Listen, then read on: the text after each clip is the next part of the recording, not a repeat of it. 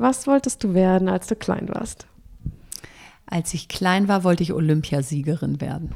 In welchem Bereich? Leichtathletik. Warst du gut in Leichtathletik? Ja, aber nicht so gut, dass man hätte Olympiasiegerin werden können. okay. Hallo und herzlich willkommen zum Podcast Jobcast Nimm dein Leben in die Hand, dem Podcast für deine Karriere. Mein Name ist Nicole und ich bin die Gründerin von Jobcast. Ich spreche mit spannenden Persönlichkeiten, befrage meine Interviewpartner zu ihren Berufen und Karrieren und frage nach Tipps und Tricks, wie man erfolgreich im Job ist. Ich möchte von ihnen lernen und du sollst von ihnen lernen. Meine heutige Interviewpartnerin ist Verena Pauster. Verena ist seit circa knapp eineinhalb Jahren mein berufliches Vorbild. Als ich sie das erste Mal entdeckt hatte, wusste ich, wow, so will ich werden. Als ich dann vor knapp fünf Monaten meinen Podcast ins Leben rief, wusste ich, dass ich sie unbedingt interviewen wollte. Ich war völlig aus dem Häuschen, als ich ihre Zusage in meinem Mailpostfach hatte. Das ist übrigens ein super Beispiel dafür, dass man einfach mal fragen sollte, denn ein Nein hat man sowieso. Verena ist Gründerin und CEO von zwei Unternehmen, Fox Sheep und der Haber Digitalwerkstatt. Sie hat sich dem digitalen Leben und Lernen von Kindern verschrieben und entwickelt Apps für Kinder, um sie spielerisch an die digitale Welt heranzuführen und gibt ihnen dann die Möglichkeit, sie aktiv und kreativ zu gestalten. Verena ist eine Powerfrau und schafft es vermeintlich ganz locker, Beruf und Familie unter einen Hut zu bekommen. Beides super erfolgreich. Das hört sich bei ihr auch so leicht und selbstverständlich an. Und das ist es, was mich so fasziniert. Sie gehört nicht zu dem Typ Mensch, der sagt, oh, wie anstrengend oder das geht nicht, sondern sie hat einfach Bock auf das, was sie tut. Und es macht einfach unglaublich viel Spaß, sich mit solchen Leuten zu unterhalten und sich anstecken zu lassen. Sie hat mit einem Studium in der Schweiz begonnen, hat bei der Aktiengesellschaft Münchner Rückversicherungsgesellschaft ein Trainee-Programm absolviert und dann gekündigt, um ihr eigenes Startup zu gründen, welches aber dann an die Wand fuhr. Ihre zweite Gründung beschäftigte sich mit Schifffonds. Nachdem sie dann bei einer Partnervermittlungsagentur B2 angestellt war, wurde sie als Head of Sales bei Skojo zum zweiten Mal schwanger und hat dort gelernt, Führungsverantwortung und Familie parallel zu stemmen. Als letzte Etappe arbeitete sie als Geschäftsführerin bei Good Beans, bis sie 2012 Fox Sheep gründete.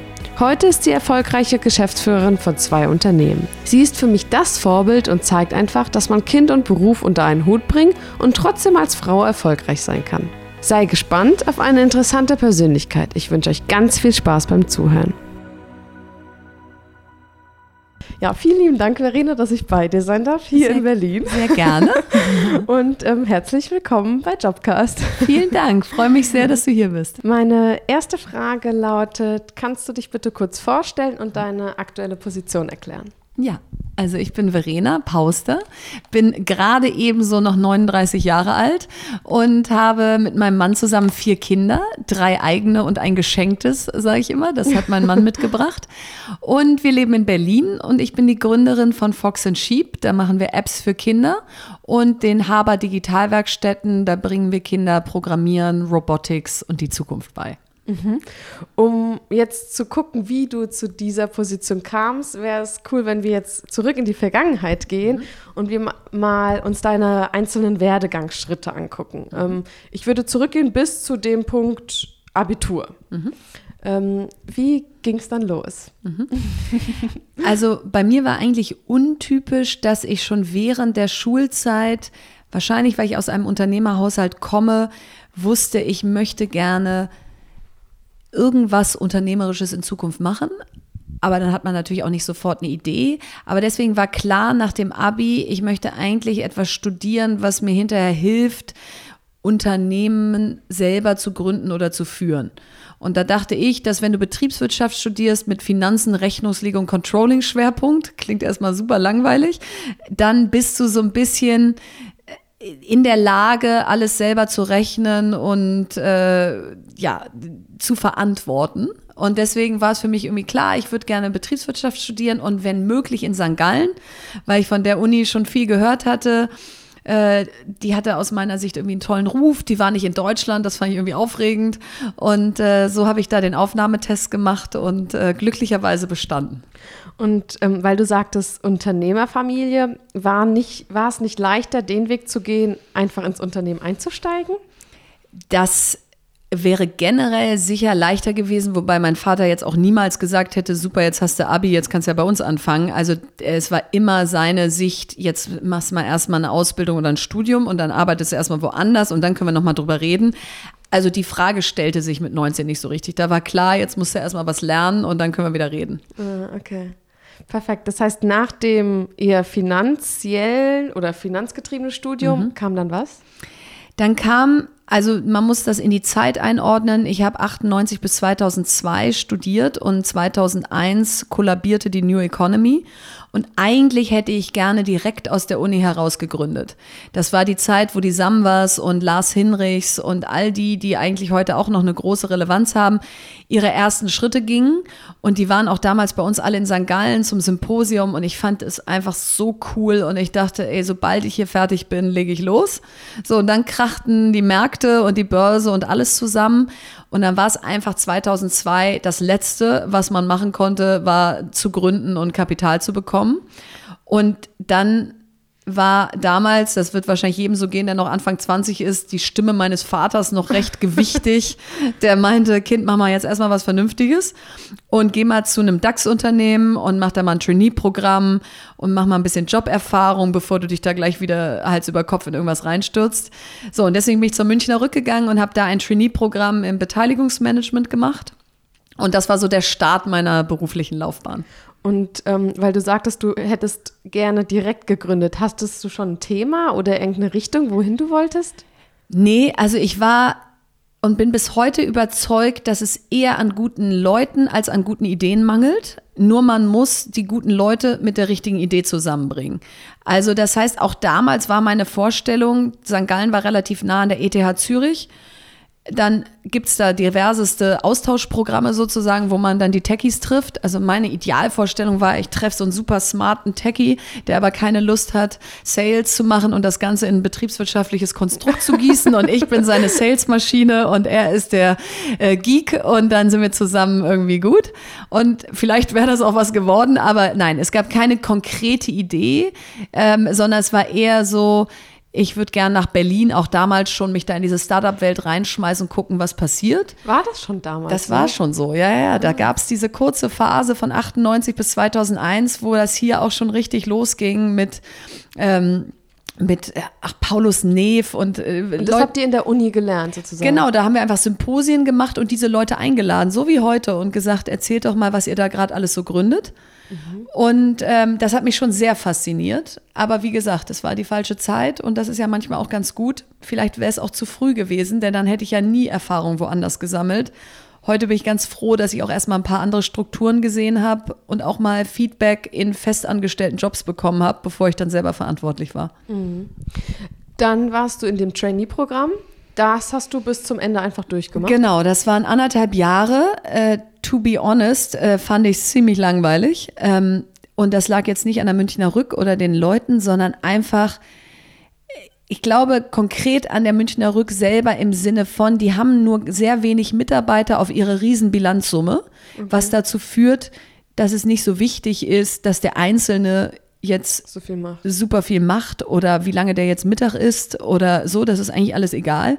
Und als junger Mensch brennst du noch total, kommst da rein und willst höher, schneller, weiter den ganzen Tag und gehst damit eigentlich allen auf den Keks. Also deswegen war das einfach kein Perfect Match. Ich, die ich irgendwie 22 war und loslegen wollte und die Münchner Rück, die es schon sehr lange gab und die eigentlich ganz zufrieden war mit, wie sie aufgestellt war. Und mein großes Glück war aber, dass die mich nach New York geschickt haben innerhalb meines Trainee-Programms zur American Re. Und dann durfte ich da einige Monate sein und das war natürlich Inspiration pur, in New York zu leben, sich anzugucken, was da alles Neues entsteht. Und ich habe, glaube ich, einen ganzen Tag Businesspläne geschrieben, was man alles hier umsetzen könnte, wenn ich wieder da bin. Okay, ja, cool. Wie ging es dann weiter? Genau, dann kam ich wieder, habe gekündigt, äh, mein Trainee-Programm zu Ende gemacht und dann habe ich eine Salatbarkette eröffnet. Und zwar in New York gesehen. Es gibt so Convenience Fast Food an jeder Ecke. Und habe mir vier Investoren gesucht, jeder 100.000 Euro. Ähm, und das waren auch echte Größen damals. Also Herr Ditsch, der diese Brezeln an Bahnhöfen Ah, hat. ja, mhm. Und äh, Max Burger Calderon von Apex, das war eigentlich so der erste VC damals. Ähm, dann noch ein Industriedesigner und ein Ex-CEO von Chibo. Also eigentlich echt ein, ein super All-Star-Team. Und zusammen mit meiner Studienkollegin habe, haben wir dann dieses Unternehmen gegründet und gesagt, wir machen ein Franchise-System für Salatbars. Aber dieses gab es noch nicht. Das gab es hier noch gar nicht. Es gab auch noch nicht Vapiano und alles, was man heute kennt. Das war auch ein bisschen das Problem. Heute würde ich sagen, wir waren zu früh. Auf der anderen Seite haben wir auch Fehler gemacht. Also wir waren zu früh im Sinne von, es gab die Gattung gesundes Fastfood noch nicht in der Form wie heute. McDonald's war noch nicht grün vom Logo und, und, und. Das war alles 2004. Auf der anderen Seite heißt es nicht, dass wenn wir nicht einfach mal losgelegt hätten, wir auch hätten Erfolg haben können. Wir haben uns aber sozusagen in der Konzeptphase verloren. Wir haben so viel Gedanken drüber verwendet, Rechte zu sichern, Salatsoßen zu mischen, äh, die Signature, das Signature Dressing zu haben, den Schriftzug und, und, und. Also mit vermeintlich unwichtigen Dingen versus einfach mal diesen Laden aufzumachen. Das nach zwölf Monaten, das hatten wir so ein bisschen als Deadline gesetzt. Wenn bis dahin nichts auf ist, hören wir auf. Da kann ich vielleicht auch gleich was zu sagen, zu Stop Doing, ähm, wir nicht eröffnet hatten. Was eben auch daran lag, Hägendas und Kamps und Nordsee und all diese Franchise-Systeme drängten zu der Zeit in die Fußgängerzonen und wir hatten einfach keine Chance auf eine gute Lage, wo die dann alle neben uns standen und die Lage auch wollten. Aber man hätte ja trotzdem mal starten können und dann in nicht so einer guten Lage. Und das ist, Um glaube ich, gucken, das. Genau, einfach ne? mal, Oder um aufzumachen, so und nicht alles nur zu theoretisieren. Und das habe ich aus der Phase sehr stark gelernt und später dann umgesetzt. Verkünstel dich nicht in irgendwelchen theoretischen Plänen, bis die Zeit vorbei ist, sondern leg einfach mal los und justier dann. Ähm, und, und solche Erfahrungen muss man selber sammeln. Die kann einem jeder sagen, aber die sind dann nicht so viel wert, wie wenn du es mal selber erlebt hast. Ja. Und nochmal so in die Praxis gesehen, weil, du gesagt hast, du hattest vier Investoren, je jetzt ähm, 100.000 Euro. Das heißt, du bist, ähm, hast dich hingesetzt mit deiner Kommilitonin, ihr habt einen Businessplan geschrieben und dann seid ihr einfach auf die zugegangen Genau. und habt die einfach direkt angeschrieben. Genau, wir haben ähm, Businessplan geschrieben, haben da natürlich nicht reingeschrieben, eine Salatbar, sondern okay, ein Prototyp und wenn es funktioniert, skaliert das wie folgt. Für den einen brauchen wir jetzt so und so viel Geld. Und dann haben wir uns überlegt, wen brauchen wir am Tisch, der uns dann die richtigen Türen aufmacht. Und der Ex-CEO von Chibo war super, weil das ist ja im Prinzip ein Franchise-System. Also ist es nicht, weil es alles ihnen gehört, aber so, wie, wie schaffe ich so Flächen deutschlandweit? Ähm, der Max Burger Calderon war eben ein Finanzinvestor. Der Industriedesigner konnte uns helfen, wie sehen diese Flächen aus. Und Ditch hatte einfach wahnsinnig viel Erfahrung, wie, wie funktioniert so eine schnell drehende Fläche, wo viele Leute auf einmal kommen und man schnell sozusagen das Essen ausgeben muss. Also da sind wir sehr strukturiert vorgegangen und das ist eigentlich auch cool, dass das so früh geklappt hat, dass die uns vertraut haben. Ja, Und auch, dass ihr euch getraut habt, überhaupt an die zu gehen. Genau. Also, beziehungsweise, wie kamt ihr an Nummern oder so? Also jetzt ganz Gut, das war natürlich ein Netzwerk, was du in St. Gallen hattest. Dadurch, dass das schon damals eine super Uni war, hatten die dann mal einen Vortrag gehalten oder jemand kannte die und dann musstest du halt selber noch pitchen, aber du kriegtest zumindest schon mal den Zugang. Okay. Aber die Flipside sozusagen war, jetzt hattest du diese vier tollen ähm, Investoren und als es dann nicht klappte, so, dann stehst du halt Unangenehm immer auch. noch vor denen. Und die gute Nachricht war irgendwie, wir haben jetzt nicht 400.000 Euro ausgegeben, sondern irgendwie 175.000. Und da war noch ein bisschen was da, was wir zurückzahlen konnten. Es war ja aber nichts Nennenswertes passiert. Und deswegen ist es, glaube ich, ganz wichtig, ja, zu scheitern hat einen Riesenwert, wenn du danach daraus lernen kannst. Aber der Moment des Scheiterns ist überhaupt nicht cool. Du stehst vor Menschen, deren Geld du verbrannt hast. Du bist selber keinen Schritt weiter in dem Moment, weil du hast ja jetzt noch nicht dein Learning in die nächste Idee umgesetzt. Also bist du richtig gescheitert. Blöde Situation. Richtig blöd. Und, und das muss man schon immer wieder sagen. Es ruft ja keiner an in dem Moment, wo du auf die Nase gefallen bist und sagst, fantastisch, Verena, könntest du mal berichten, wie du gerade auf die Nase gefallen bist? Sondern die rufen ja erst an, wenn du danach wieder Erfolg hattest. Und deswegen, glaube ich, dürfen wir auch nicht so tun, als ob Scheitern so wichtig ist und jeder muss scheitern. Also ganz ehrlich, fände es auch cool, wenn es ohne diese Erfahrung gegangen wäre. Ich glaube, sie ist sehr heilsam und wirkt sehr lange nach, aber ich würde sie jetzt nicht per se jedem wünschen. Okay, dann warst du bei, in, der, in dieser Situation, ist also eigentlich voll in der Scheiße. Totaler Scheiß. Und wie bist du dann raus? Also man muss vielleicht sagen, auf mein Leben bezogen war es so weh es tat, ganz gut, denn bis dahin war ich immer so der Selbstläufer gewesen. Ja, die macht ein Top-Abi, macht irgendwie 1-3 Abi, dann geht sie nach St. Gallen, dann macht sie Trainee, dann wird sie nach New York geschickt. Es war immer so, um die muss man sich kümmern, die läuft von alleine. So, und jetzt war zum ersten Mal so, ups, was denn da passiert? Das ist ja ein richtiger Knick im Lebenslauf, wenn du so willst, ja. Das hat ja jetzt gar keinen roten Faden. Und so weh das tat, so sehr hat es einfach auch mal die Erwartungen rausgenommen, dass immer alles, was ich mache, gleich zum Next Big Thing wird. So, ich hatte plötzlich so diese Freiheit aus, so, jetzt habe ich ja keinen roten Faden mehr, jetzt habe ich auch mal echt versagt.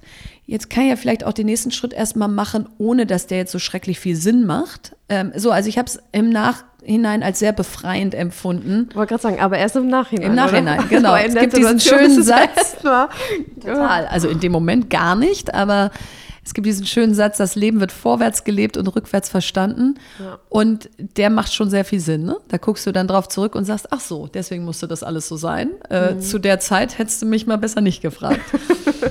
genau, so das heißt, dann war mal grüne Wiese. Eine Sache war nur wichtig, ich brauchte Geld, ja, weil ich hatte meine ganzen Ersparnisse in diese Salatbar gesteckt. Ich hatte sogar meinen Bausparvertrag, in den meine Großeltern und alle meine ganze Kindheit eingezahlt hatten, verpfändet an meinen Vater, um Geld für meine Gründung zu kriegen. So, es war also de facto alles weg. Und deswegen war es jetzt nicht so, ach, ich gründe mal gemütlich weiter, sondern ich musste Geld verdienen. Und war aber klar, ich wollte nicht wieder in Konzern. Mhm. Und dann habe ich erstmal geguckt, was kann ich, alles rund um Finanzen und so weiter. Und dann war das die Zeit, wo es ganz viele Schifffonds gab. Und ich lebte in Hamburg und da war das irgendwie nah. Und dann meinte einer, möchte nicht mal so ein Prospekt hier schreiben für so einen Schifffonds, in erster Linie Zahlen und Wirtschaftlichkeitsrechnung. So, es war so Work for Hire. Dachte ich so, okay, super, mach jetzt erstmal, gewinne ich ein bisschen Zeit. Und so bin ich in meine nächste Gründung Delius Capital reingerutscht, dass ich gemerkt habe, ach, das kann ich eigentlich ganz gut mit Zahlen. Was heißt aber dann so ein Prospekt schreiben? Also genau, wie musst, das funktioniert und ne, ja, oder? du musst es dir eher fin ähm, finanzwirtschaftlich vorstellen. Also was kostet so ein Schiff? Äh, wie viele Container kann das transportieren? Was kriegt man für einen Container? Wer wer verliest dir den? Also die großen Container, ähm, mit wem hast du dann einen Vertrag? Also wie rechnet sich im Prinzip so ein Schiff über das die gab's Zeit? vorher noch nicht. Na, es gab einen riesen Hype da 2005, weil da gab es so eine Regel, Regel, dass so Verlustvorträge aus geschlossenen Fonds gab und deswegen haben sich da alle drauf gestürzt. Das war also sozusagen steuerlich motiviert. Mhm. Und äh, das war jetzt nichts, wo mein Herzblut war. Das war einfach die Verzweiflung. Ich muss jetzt schnell Geld verdienen. Ich will nicht fix irgendwo anfangen. Mhm. Was aber daran ganz gut war, war, ich konnte mich in der Phase, wo ich sehr unsicher war, was der nächste Schritt war, ich konnte wenigstens irgendwas, womit ich sofort Geld, Geld verdienen konnte. Ja. So und das war ganz gut, dass man merkte, okay, so ein Studium, auch wenn es noch so abstrakt ist, irgendwas kannst du dann, womit du sofort morgen loslegen kannst. Deswegen war diese Delius Capital Zeit, das Delius ist mein Mädchenname, deswegen hieß das Unternehmen so, war eigentlich so eine zwei Jahre Cash-Cow-Zeit aus ich monetarisiere mal, was ich kann, habe dafür nicht besonders viel Herzblut, aber kann mich erstmal wieder sammeln für den nächsten Schritt. Du warst aber erstmal ganz normal selbstständig. Also genau. hast ein Gewerbe angemeldet, genau. hast Rechnung geschrieben. Genau, und war aber N gleich 1. Also ich war sozusagen Deus Capital, Gewerbe, Rechnung und hatte Auftraggeber. Genau. Mhm. Okay. Ähm, wie bist du dann aus der Selbstständigkeit wieder raus? Genau, dann habe ich einem, ich habe mich in der Zeit so ein bisschen gedacht, okay, ich kann jetzt nicht nur das machen, ich gucke mich auch mal ein bisschen um. Und dann war ich bei einem Abendessen eingeladen, ähm, wo es irgendwie darum ging, irgendein spannendes Thema, was mich interessierte. Und neben mir saß der Gründer von einer Online-Partnervermittlung, B2. Mhm. Das war damals so wie äh, Parship und Elite-Partner. Aber 2007 war das ehrlich gesagt noch nicht so, als ob jeder sich bei einer Partnervermittlung anmeldet. Ja, also als ich meinen Eltern dann im Nachgang von diesem Abendessen erzählte, waren die so ein bisschen so, okay, äh, was macht sie jetzt? Also ähm, so neben dem saß ich ein. Das war geplant oder war das durch Zufall? Ein totaler Zufall, dass er neben mir saß Aha, okay. und wie man dann so bei so einem Dinner so miteinander quatscht. Ich so, was machst du? Ja, ich habe eine Partnervermittlung gegründet. Ich habe eigentlich Lycos geführt vorher von Bertelsmann. Ein hochanalytischer, smarter Typ. Mhm. Robert Wuttke und der hat bei dem Abendessen mich mich irgendwie gekriegt, weil er so auf Zack war und ich musste so smart sein bei dem Abendessen. Ich musste so schnell im Kopf sein, dass ich so dachte, oh, stell mal vor, genau, stell mal vor, du wärst in einem Umfeld, wo du so gefordert wirst. Boah, wäre das cool. Wie Ja, schnell würdest du geil. da rennen und so. Und am nächsten Tag hat er gesagt, komm doch mal vorbei, ich interview dich mal 20 Minuten, dann gucken wir mal, ob was passen könnte. Und da war ich so, naja, ich will da eigentlich gar nicht hin, aber jetzt fand ich den Typ ganz spannend, jetzt gehe ich da mal hin. Wie alt warst du? Ich war sieben, 26, 26.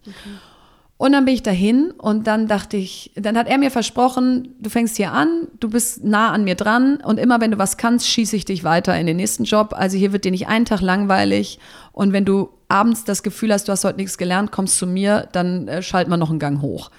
Und das war einfach keine Kinder, nicht verheiratet, das war genau das, worauf ich Lust hatte.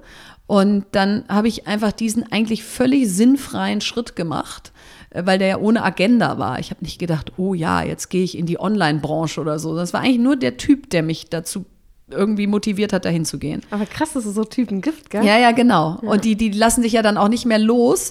Ähm, wenn du dann mal da bist, dann willst du einfach auch zeigen, dass du diese Challenge schaffst. Und insofern, äh, ja, wollte ich dem so richtig beweisen, dass ich, dass ich das kann. Und er hat Wort gehalten. Er hat alle drei Monate im Prinzip, am Anfang habe ich Business Development gemacht, das heißt ein neues Land eröffnet, Schweden, glaube ich, gleich in Woche drei, nachdem ich da war. Dann drei Monate später Online-Marketing, da alle Performance-Marketing-Kanäle gelernt. Drei Monate später die Und dir Länderchefs. das alles selbst beigebracht Nee, nee, nee, nee. oder? Komplett on the job trainiert worden von ganz tollen Leuten, die da schon gearbeitet haben. Ah, okay. Aber so ein bisschen nach dem Motto, so, Verena hat jetzt eine Woche Zeit, da muss sie jetzt SEM, SEO und Display Marketing lernen, los geht's. Okay. Und nächste Woche ist Affiliate Marketing und dies dran. Also so, so ein Crashkurs in Startup-Szene oder Digitalbranche oder wie auch immer du es nennen willst. Und Warst aber dann angestellt. war angestellt, hatte Chefs, hatte Feedback, alles. Aber habe zum ersten Mal gemerkt, boah, wenn die richtigen Leute dich führen und wenn das Tempo irre hoch ist und wenn keiner dich bremst, wie cool ist es dann wie in so einem Unternehmen, sein kann, genau, wie gut man sein kann, genau. Geil. Und ähm, insofern war das eine ganz prägende Zeit, denn wenn das ein negatives Erlebnis gewesen wäre, dann wäre ich vielleicht niemals weiter auf diesem Digitalkurs geblieben. Da das aber mich so fasziniert hat, dass Online-Marketing am Ende auch nur Zahlen sind. Und ich war jetzt nie der große Marketeer äh, oder die, die besonders kreativ in Bildern gedacht hat, sondern immer eher so die Analytikerin, hat mich das total fasziniert, dass ich plötzlich Zahlen nutzen kann, aber nicht als Selbstzweck, sondern mit einem Produkt dahinter. Das war cool. Mhm. Ähm, wie lange warst du da? Da war ich wahrscheinlich am Ende nur zwei Jahre, weil wir dann mit meinem ersten, mit unserem ersten Sohn nach Hamburg umgezogen sind. Das Ganze war in München. Und dann bin ich am Anfang von Hamburg noch nach München gependelt, als er noch mini klein war. Und habe dann einfach nach drei Monaten gemerkt, Vollzeit arbeiten und ein Baby haben ist das eine. Vollzeit arbeiten, Baby haben und pendeln ist halt eine totale Überforderung. Und habe dann angefangen, in Hamburg die Fühler auszustrecken. Gibt es nicht auch was, was du jetzt hier machen kannst?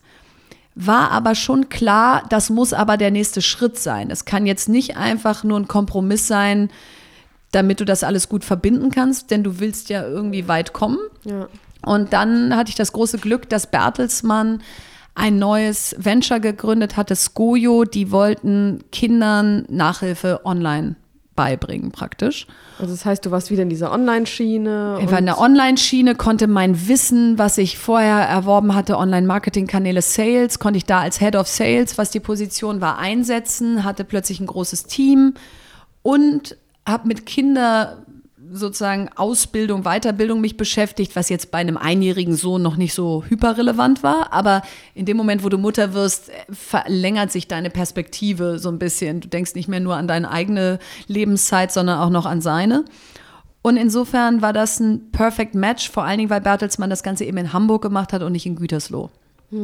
Aber wenn du vorher Online-Marketing gemacht Mhm. hast und jetzt Head of Sales, wie passt das zusammen? Also haben die, die wussten ja gar nicht, dass du auch Sales machen Nee, kannst, Sales oder? ist aber als Online-Sales gemeint, weil das ja ein digitales Produkt war. Okay. Und insofern war der Schwerpunkt Online-Sales, sprich äh, Google Marketing, Affiliate, Display, SEO und Co.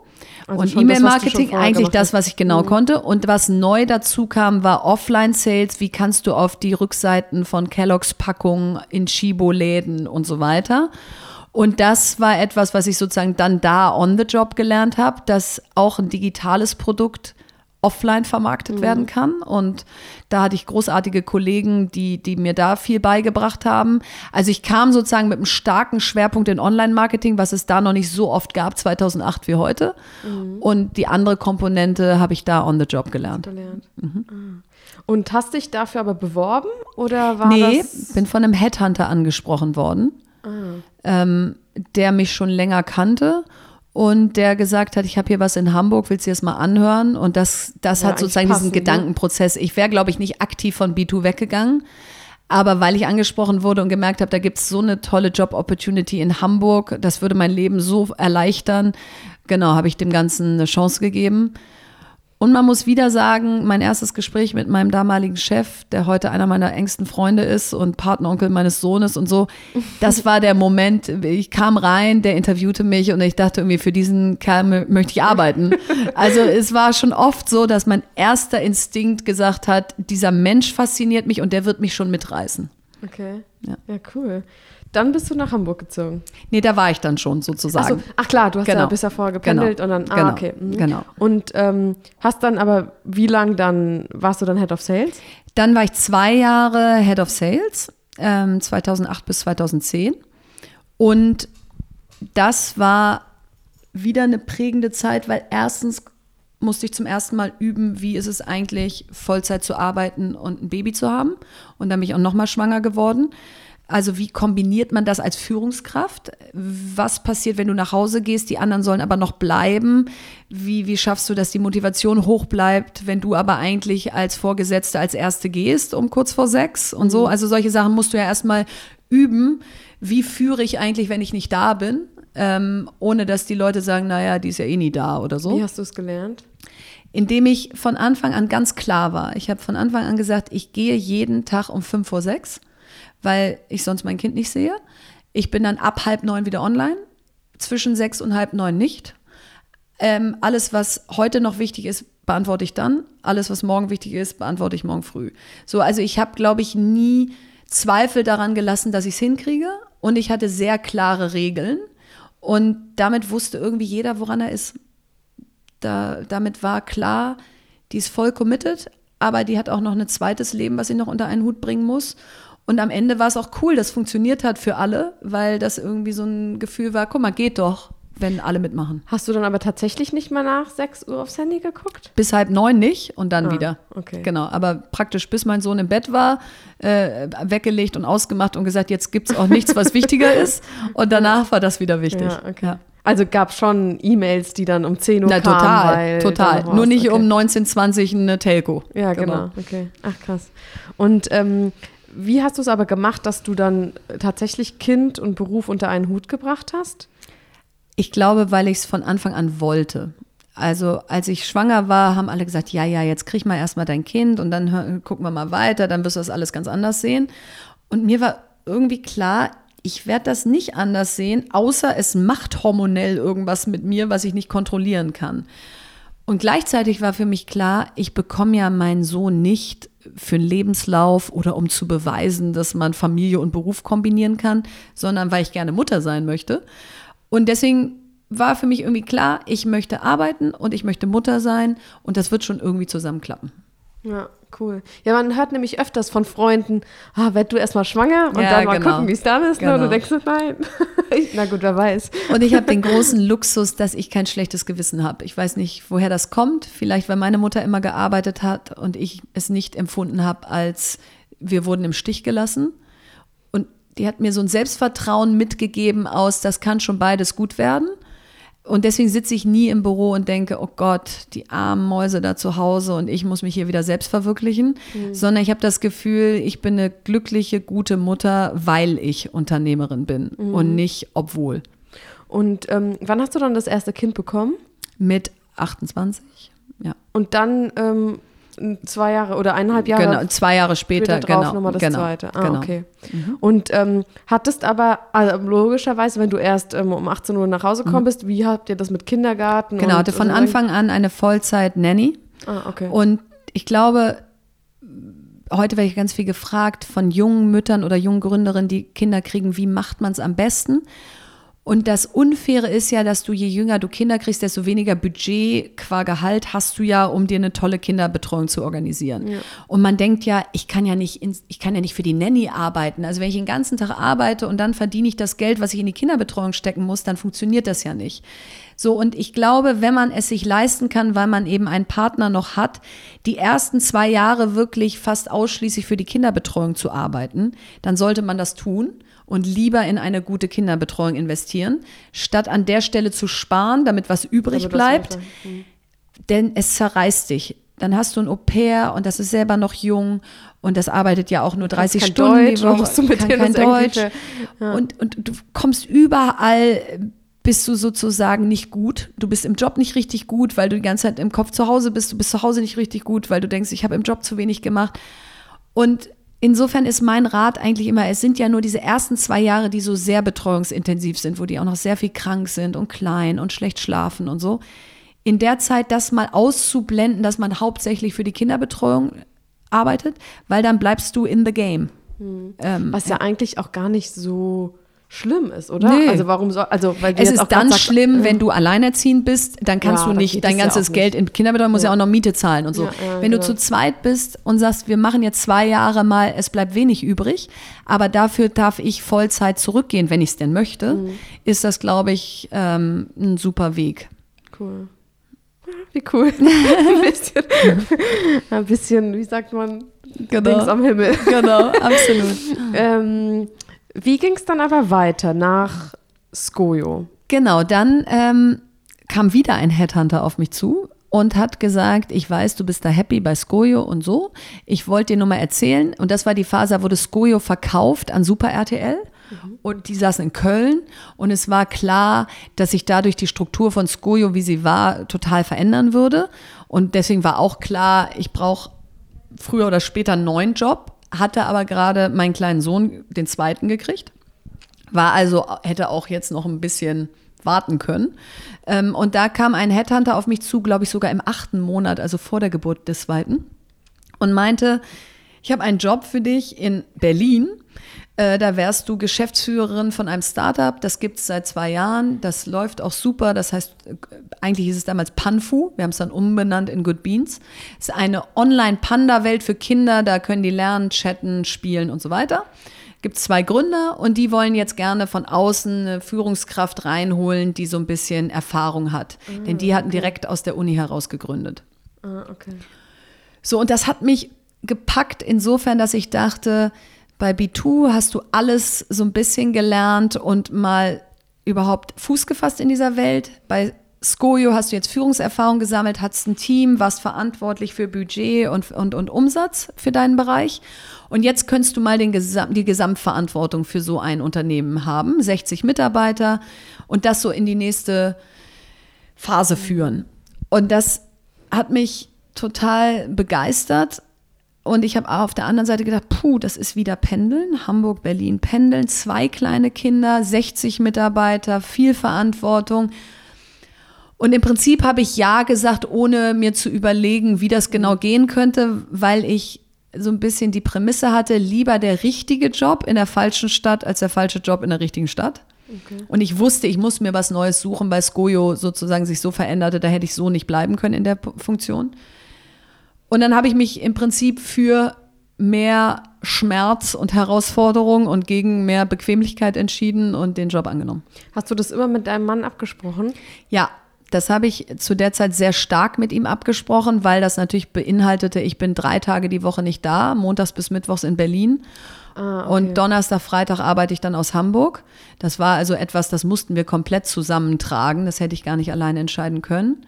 Ähm, Das hast du ja. dann auch bei deinen Verhandlungen so auch ausgemacht, dass du nicht die ganze Zeit in Berlin genau, sein wirst. genau, und da bin ich auch überzeugt von, dass jemand, der Geschäftsführer ist, auch Zeit haben muss, strategisch zu denken und Konzepte und, und Dinge zu tun, die einfach im täglichen zu kurz kommen. Also ich bin ein großer Fan davon, sich aus dem Operativen auch mal rauszuziehen und nicht zu sehr zum Micromanager zu werden.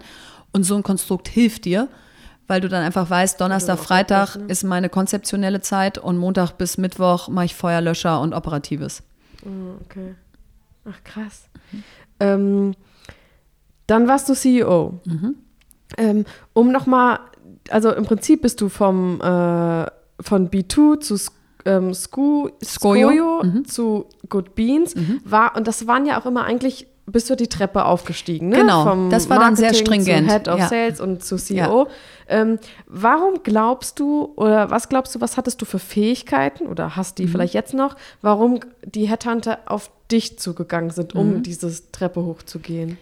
Also ich glaube, ich hatte nie Scheu vor mehr Verantwortung. Also ich habe ausgestrahlt, dass wenn jemand noch mehr Verantwortung für mich hat, nehme ich die. Auch innerhalb dieser Jobs, wenn einer gesagt hat, ich würde dir gerne noch dieses oder das Projekt on top geben, war meine Reaktion nie, oh Gott, ich habe doch jetzt schon so viel oder wie soll ich das denn schaffen oder ich habe doch gar keine Ahnung davon. So, ich habe eigentlich immer erst Ja gesagt und dann drüber nachgedacht, wie ich das fülle. Mhm was ich behaupten würde, eher eine männliche als eine weibliche Eigenschaft ist im Sinne von, Frauen sind sehr loyal, integer im Sinne von, sie versprechen eigentlich nur Dinge, die sie schon vorher wissen, dass sie sie halten können. Und Männer sind manchmal etwas bolder und sagen ja, ohne genau zu wissen, ob sie es halten können und laufen mhm. dann entsprechend schnell, um es zu erfüllen. Mhm. Und ich glaube, die Eigenschaft äh, hat geholfen, dass ich immer ausgestrahlt habe, wenn da noch mehr geht, nehme ich's. Hattest du dann aber nicht trotzdem mal Situationen, wo du gedacht hast, oh Gott, wie soll ich das schaffen? total. Also das heißt ja nicht, dass man dann irgendwie Wunderkräfte hat und ja, äh, nein, überhaupt nicht. Aber du, du machst es natürlich fast noch mehr möglich, wenn du zeigen willst, dass du zu was Ja gesagt hast und es jetzt auch klappen muss. Versus, wenn du die Herausforderung nicht annimmst, ist es ja bequemer, kannst auch langsamer laufen. Mhm. Also ich glaube, es setzt schon extra Kräfte frei, wenn du dich außerhalb von deiner Komfortzone bewegst. Ähm, und ich hatte jedes Mal das Gefühl, siehst du, die kochen doch auch alle nur mit Wasser. Mhm. Also immer, wenn ich vorher total Schiss hatte, Ja zu sagen, weil ich dachte, oh Gott, kann ich 20 Leute führen oder 60, da, da, da fliege ich doch an Tag zwei auf, dass ich das noch nie gemacht habe und nicht kann war dann an Tag drei so, okay, also ist jetzt nicht einfach hier alles, aber also da hätte ich vorher gewusst, dass ich das so gut füllen kann, hätte ich ja sofort Ja gesagt. Und jetzt nicht, weil ich irgendwie hypertalentiert bin, sondern weil es von außen immer alles größer wirkt, als es von innen dann ist. Ja. Ja, das stimmt. Das ist krass. Wie alt warst du denn, als du dann CEO geworden bist? Ähm, das war 2010, da war ich 31. Und warst du da öfters auch jünger als die ähm, Mitarbeiter, die du geführt hast? Ja, das war ich eigentlich immer. Also, also jetzt bei Good Beans nicht, weil das war ein Startup, da waren auch wahnsinnig viele junge Leute. Da war ich mit 31 eigentlich schon eher Senior und eher eine der Älteren. Aber zum Beispiel bei Skojo war ich eindeutig jünger, auch als viele in meinem Team, die ich geführt habe. Wie war das? Das war am Anfang schwierig. Also wenn du reinkommst und du bist jünger, du bist eine Frau und dann bist du auch noch Mutter und gehst um fünf vor sechs, dann musst du ja in sehr schneller Zeit trotzdem klar machen, dass du trotzdem die Führungskraft bist und, und auch zu Recht, dass du was mhm. kannst. Und ich glaube, am Ende hatte ich sozusagen meine Fachkompetenz auf meiner Seite, dass ich einfach 2010 oder 8 oder 9 gab es jetzt auch noch nicht so viele, die Online-Marketing von der Pike auf gelernt hatten. Ich hatte also viel Fachkompetenz, die ich an den Tisch bringen konnte, plus eben dieses gewisse Selbstbewusstsein aus und den Rest eigne ich mir noch an. Mhm. Ähm, das heißt, es hat mich schon herausgefordert, da meine Position klar zu machen, aber es hat dann auch ganz gut geklappt. Ich musste da jetzt nicht große Kämpfe austragen. Aber du bist ja schon sehr direkt und ich glaube mhm. auch so, so ein bisschen hamburgerisch, mhm. also auf mhm. Forsch kann ich mir vorstellen. Mhm. Ähm, bist du da immer gut bei den Leuten angekommen oder konntest du das immer gut verpacken oder hast du es extra schön verpackt oder hast du dann ja. auch mal wirklich direkt die Meinung gesagt, so wie es auch ist? Weil ich habe so manchmal das Gefühl, musst du den Leuten das irgendwie schön reden, damit du denen nicht auf, auf die Füße trittst. Und manchmal würde ja. man schon einfach nur gern sagen, ey, du bist eigentlich ich, ziemlich dämlich. Genau, ich glaube, erste, erste Impuls ist immer, dass man schön reden möchte und mit jedem befreundet sein möchte und jeder soll einen gerne mögen und sagen, das ist aber toll, seit Verena da ist, folge ich ihr so gerne und so weiter. Das mag nach einiger Zeit vielleicht dann auch gelingen. Am Anfang schwächt es, glaube ich, die Führungsposition und es ist auch unfair den Leuten gegenüber, wenn du sie auf der einen Seite führst und auf der anderen Seite so tust, als ob wir alle auf einer Ebene sind und beste Freunde. Das heißt, ich bin eher wahrscheinlich direkter reingegangen mit und habe in Kauf genommen, dass mich auf den ersten Metern manche auch als zu stark, zu direkt, zu sehr Führungsanspruch zeigend wahrnehmen. Ähm, wissen, dass ich aber eigentlich ein sehr empathischer Mensch bin, dem es sehr wichtig ist, dass er das Team mitnimmt. Ähm, so, aber wahrscheinlich würde man sie fragen heute, würden sie sagen, auf den ersten Metern musste ich mir die erstmal, musste ich mich erstmal an sie gewöhnen. Und dann hat sie sozusagen entfaltet, äh, dass sie es kann und dann bin ich ihr gerne gefolgt. Also würden sicherlich welche sagen, dass ich dann auch überrennen kann oder, oder so schnell renne, dass ich, dass ich die Leute nicht richtig mitnehme oder so. Das hat man dann im Laufe der Zeit gelernt. Das passiert ja auch voll schnell, weil Total. die wenigsten rennen so schnell. Ne? Total. Ne? Und das muss dir aber bewusst sein, es ist Stärke und Schwäche in einem.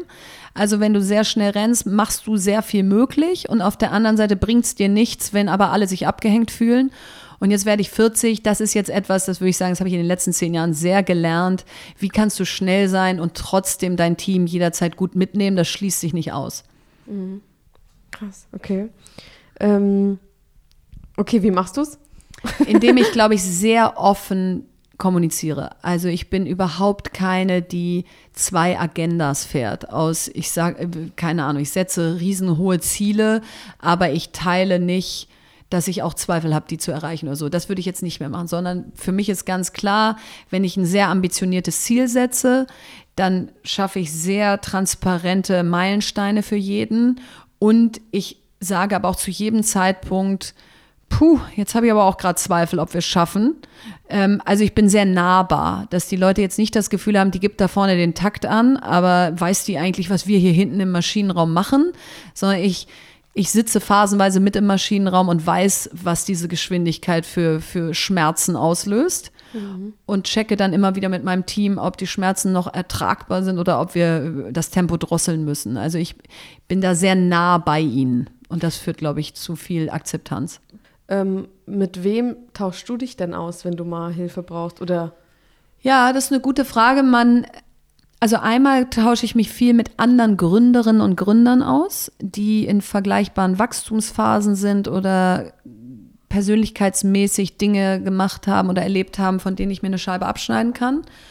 Und zum anderen habe ich auch heute, also ich habe mein, mein größter Coach und Mentor ist tatsächlich mein Mann. Mhm. Äh, der hat selber ein Startup, äh, die haben über 300 Mitarbeiter.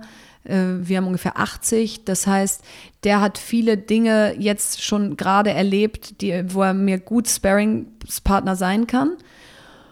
Und außerdem herrscht zwischen uns überhaupt keine Konkurrenz oder irgendwas. Also das heißt, wir können uns da sehr gut austauschen und dem anderen gute Tipps geben. Und ich habe einen ganz tollen Business Coach ähm, und sie ist eine Frau, die ist wie, wie so ein Spiegel, die dir immer wieder hilft zu überlegen, wo, wo brauchst du noch mehr Reflexion, wo kann man eine nächste Wachstumsstufe für sich gehen. Und die Kombination sozusagen aus andere Gründer, mein Mann und, und die Coach, ähm, ist äh, eine super Mischung. Das heißt, du holst dir auch einfach professionelle Hilfe, also in dem Fall der Coach, Absolut. wo du dann sagst, hier, ich bin gerade an dem und dem Stand, will mich ähm, beruflich weiterentwickeln, aber vielleicht auch so ein bisschen persönlich, oder? Also, ja, oder einfach weiterentwickeln. Also ja. nur weil man jetzt ein Unternehmen gegründet hat, was man seit äh, sieben Jahren führt, ist man ja trotzdem nicht allwissend. Und ich habe einfach auch Spaß daran, dass ich jetzt nicht stehen bleibe und sage so, das ist jetzt Verena, die ist jetzt so, sondern da geht da bestimmt noch was, ja. Und jetzt wäre ich 40, aber da habe ich ja noch ein bisschen. Und äh, insofern ähm, ist das mein Anspruch, dass auch ich mich weiterentwickle ähm, und dass das auch nie aufhört. Ja. Das ist auch cool. Ähm, hast du Tipps für junge Leute, die so ihren Weg finden wollen? Ja, Also da habe ich wahrscheinlich genau viele viele Tipps, denn äh, um noch sozusagen meinen Werdegang abzuschließen, Ja. gemündet ist es ja dann 2012 in, dass ich zum ersten Mal selber gegründet, also ich, nicht zum ersten Mal, aber etwas gegründet habe, was dann wirklich geflogen ist und langfristig äh, seitdem erfolgreich ist.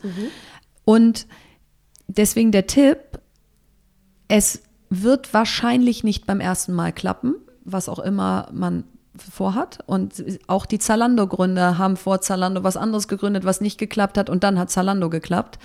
Und man tendiert dazu, immer nur die Erfolgsstories der Leute zu lesen. Also wenn man jetzt mich googelt, dann bin ich die erfolgreiche Gründerin von Fox Sheep und Haber Digital.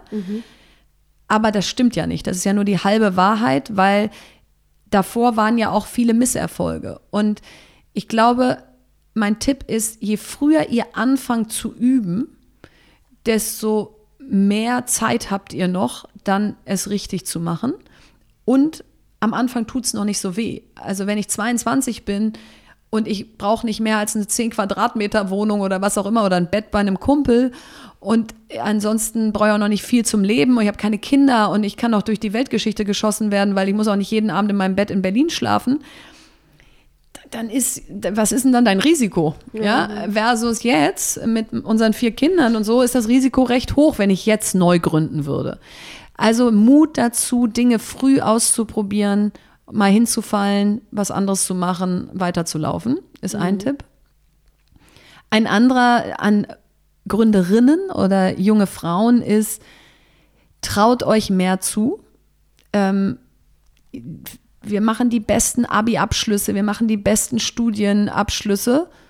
Warum, soll, warum sollen wir nicht genauso cool Ja. gründen können wie die Männer? Ihr müsst es halt nur machen und ihr müsst es groß denken und nicht aus Sicherheits- oder Risikobedenken zu klein gründen, dann wundern, dass klein bleibt, dann bleibt alles an dir hängen, dann wird es nie groß und dann war es auch jetzt nicht das, was du dir vorgestellt hattest.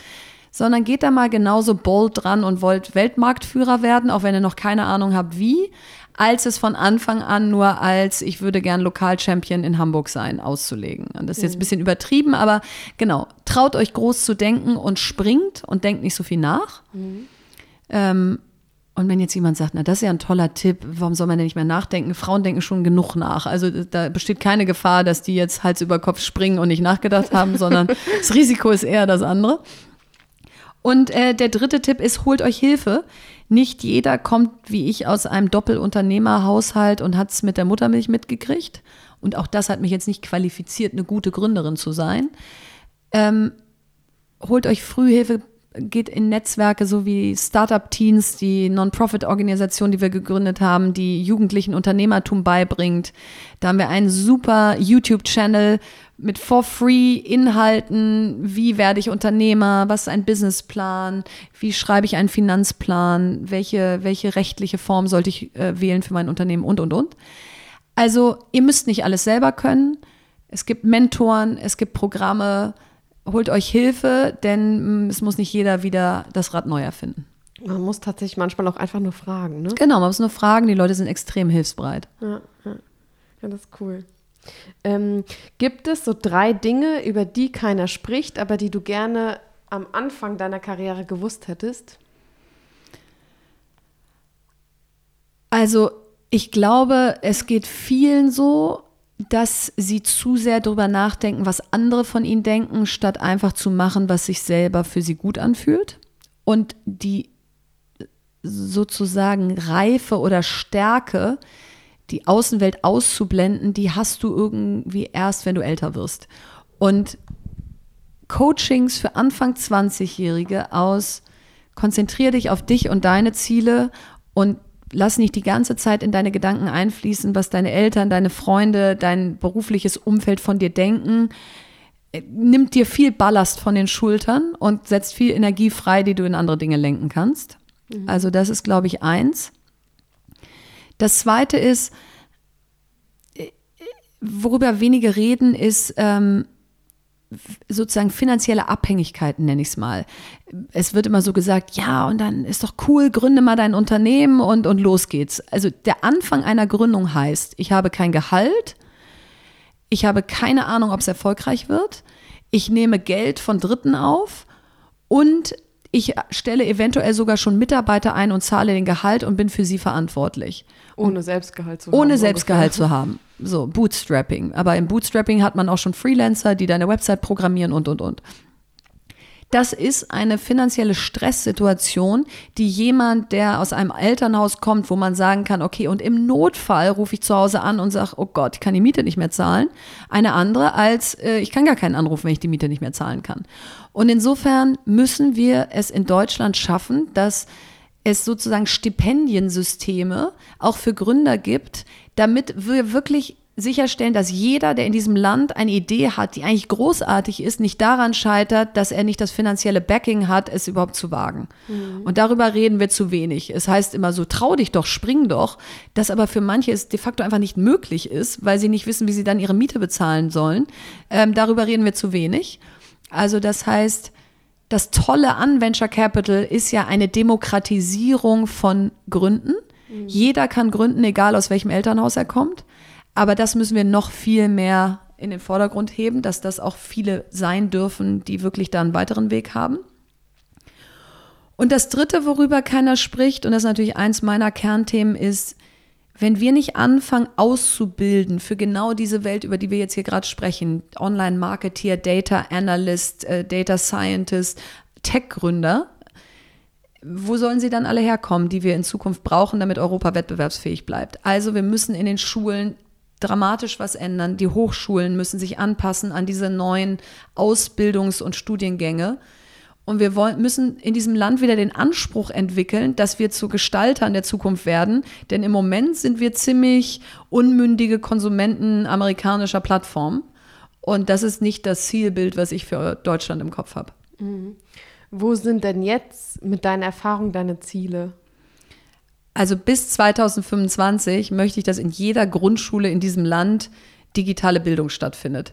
Und die müssen nicht alle Programmierer werden, die Kinder plötzlich, aber besonders Mädchen ab der ersten, zweiten Klasse. Es muss zum Selbstverständnis werden, dass sie was von Technik verstehen. Und das kann nur helfen in einer voll digitalisierten Welt, in die sie irgendwann sozusagen entsandt werden. Und wenn du dich dann entscheidest, ich möchte aber da keine Rolle spielen, dann verstehst du sie wenigstens. Mhm. Aber das war Humboldts Anspruch an unser Bildungssystem, mündige Bürger der Welt zu sein. Und zu dieser Mündigkeit gehört für mich heute digitale Mündigkeit. Und Technikverständnis. Und Technikverständnis. Das heißt, das ist eins meiner Ziele. Ein weiteres ist, dass es mehr Gründerinnen werden. Ähm, und das werden es nicht, wenn wir eine Quote einführen. Denn wo sollen sie denn herkommen? Sondern es wird es nur gehen, wenn wir jetzt die jungen Mädchen entsprechend ausbilden und, und motivieren. Deswegen habe ich viel Kontakt mit großartigen Influencerinnen, die bisher eher vielleicht Beauty-Tipps oder so gesendet haben an ihre 10 Millionen Follower, die jetzt einschwenken auf, warte mal, man kann eigentlich auch mehr machen, als sich zu schminken. Lass doch mal nachdenken, wie ich neue Botschaften sende. Das ist ein zweites Ziel, Social Media auch mehr als wirklich aktivierende Maßnahme zu nutzen und nicht nur berieselnde. Mhm. Und das Dritte ist, ähm, generell Unternehmertum in diesem Land voranzubringen. Wir haben sinkende Gründungszahlen, wir sind keine besonders risikoaffine Kultur.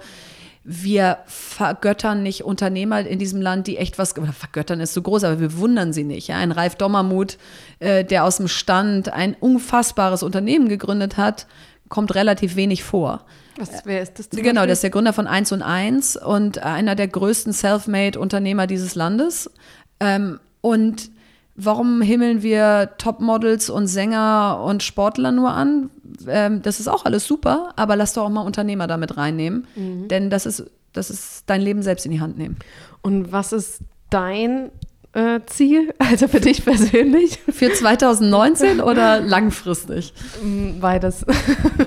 Also 2019 ist es tatsächlich mehr Nein zu sagen, ähm, weil ich ich lasse mich so anstecken von, von Gedanken, ich helfe so gerne, ich möchte, wie du siehst, wahnsinnig viel voranbringen. Und ich muss nur aufpassen, dass ich, ich habe ja auch nur ein begrenztes Maß an Energie, ähm, dass ich sozusagen nicht es am Ende des Tagen, Tages allen recht gemacht habe und selber platt in der Ecke liege. Also das ist meine persönliche Challenge 2019, Nein zu sagen, ohne zu sagen, ich bin jetzt plötzlich eine arrogante äh, Frau, die irgendwie sagt, ich bin jetzt was Besseres, ich sage jetzt Nein, darum geht es mir nicht, sondern einfach mehr auf mich zu achten sozusagen. Mhm. Und ähm, das langfristige Ziel ist, ich möchte sozusagen nicht in die Politik gehen müssen, um aber ein gesellschaftliches Thema wie Bildung so voranzutreiben, dass es sich in diesem Land wirklich maßgeblich verändert. Mhm. Und was bedeutet für dich Erfolg? Erfolg bedeutet für mich, etwas machen zu dürfen, wo mein Herzblut ist, was gleichzeitig aber sozusagen finanziell mein Leben gestaltbar macht. Also ich, ich kann einen Job machen, von dem ich leben kann und für den ich brenne. Und das ist, also mehr geht für mich nicht. Jetzt mal jenseits natürlich von meiner Kinder, von meinen Kindern ist jetzt ja. rein beruflich betrachtet, ja. dass man das machen kann, was man am allerliebsten machen würde und man kann davon leben, das ist ein Riesenluxus. Das ist echt cool, ja. Und ähm, meine vorletzte Frage. Ja. ähm, was oder wodurch glaubst du, dass du jetzt ähm, in deinem Beruf erfolgreich bist? Ich glaube, ich habe die Fähigkeit, meine Motivation und mein Herzblut sehr gut zu übersetzen in Inspiration für andere. Also sei es Vorträge halten, sei es meine Ziele sehr klar zu verbalisieren und Leute mitzureißen. Ähm, ich bin Überzeugungstäter und kann das aber gut auf andere übertragen. Glaub, Wie hast du das gelernt? Ich glaube, das war einfach immer schon. Jeder also. kann ja irgendwie was. Ich stand schon mit 14 auf der Bühne und habe Vorträge gehalten. Das ist einfach mein Ding. Ja. Ähm, Ideen, Ziele in Worte formulieren, um andere mitzureißen. Mhm. Also das ist, glaube ich, eins. Und das zweite ist, ich bin sehr verlässlich. Also wenn mich jemand kennt, dann äh, hätte ich fast gesagt, möge er sich melden, wenn ich ihn schon mal äh, ähm, sozusagen vernachlässigt oder enttäuscht habe. Ich glaube, ich verspreche nichts, was ich nicht halten kann. Und ich bin sehr verlässlich im Sinne von, ich mache jetzt seit über zehn Jahren digital Kinder und Bildung. Das heißt, wenn jemand zu diesen Themen eine Idee hat, dann denkt er an mich, aber er denkt jetzt auch nicht bei jedem Thema an mich. Also das heißt, man weiß einfach, wofür ich stehe und wofür auch nicht. Und das hilft Menschen bei der Einordnung, wann sie auf mich zukommen und wann nicht. Und das führt dann zu vielen tollen Dingen. Weil das Profil so klar ist, denken sie dann im richtigen Moment an dich. Ja, cool. Oh, ich will gar nicht aufhören. Jetzt aber tatsächlich zur letzten Frage. Und zwar, stell dir vor, du bist, stehst auf der Bühne und mhm. sollst äh, tausend äh, Studenten oder jungen Leuten ähm, was mit auf den Weg geben und hast eine Präsentation vorbereitet, die leider gelöscht ist und du hast nur noch eine PowerPoint-Folie mhm. offen, auf der du einen Satz, ein Motto oder ein Zitat draufschreiben kannst. Mhm. Was würdest du den jungen Leuten mitgeben? Also was würde auf dieser PowerPoint-Folie stehen? Das Leben wird vorwärts gelebt und rückwärts verstanden. Ja. Weil es der beste Leitspruch ist. Wach morgens auf, und leb dein Leben vorwärts, was auch immer das für dich heißt. Und wenn es Phasen gibt, die super schwer sind, wo beruflich oder privat auch mal was richtig in die Brüche geht, du musst es nicht immer in Echtzeit verstehen. Und sozusagen verschwende nicht zu viel Energie darauf, es in Echtzeit verstehen zu, verstehen. zu wollen.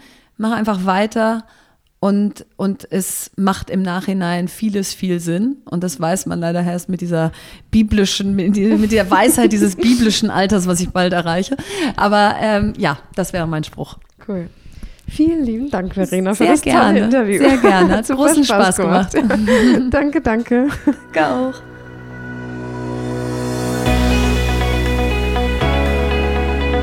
Das Leben wird vorwärts gelebt und rückwärts verstanden. So schrecklich es auch ist. Wie oft ist man in Situationen, bei denen man sich denkt, wieso mache ich den Scheiß eigentlich? Und im Nachhinein ist es aber oft so, dass man ganz genau weiß, für was es sich gelohnt hat. Wie Verena schon sagt, dürfen wir manchmal nicht zu lange darüber nachdenken, sondern einfach mal machen. Für mich war es ein wunderschönes Interview und ich habe es sehr genossen und war danach super drauf. Solche Interviews sind einfach der Grund, warum ich diesen Podcast gestartet habe. Vielen lieben Dank noch einmal, Verena, für das interessante Interview. Es hat mir super viel Spaß gemacht. Vielen lieben Dank auch an dich fürs Zuhören. Wenn dir das Interview gefallen hat, dann lass mir gerne einen Kommentar auf den unterschiedlichen Wegen zukommen. Via Instagram, Facebook oder einfach auf meiner Seite. Und erzähl deinen Freunden davon und teile die Folge mit ihnen. Ich freue mich schon sehr auf das nächste Interview. Ach so, und über eine 5-Sterne-Bewertung auf iTunes oder eine Rezession bin ich sehr dankbar. Ich freue mich immer über Feedback, weil ich mich dann nämlich verbessern kann und auch immer weiß, was euch wichtig ist. Bis zum nächsten Mal bei Jobcast, dem Podcast für deine Karriere. Deine Nicole.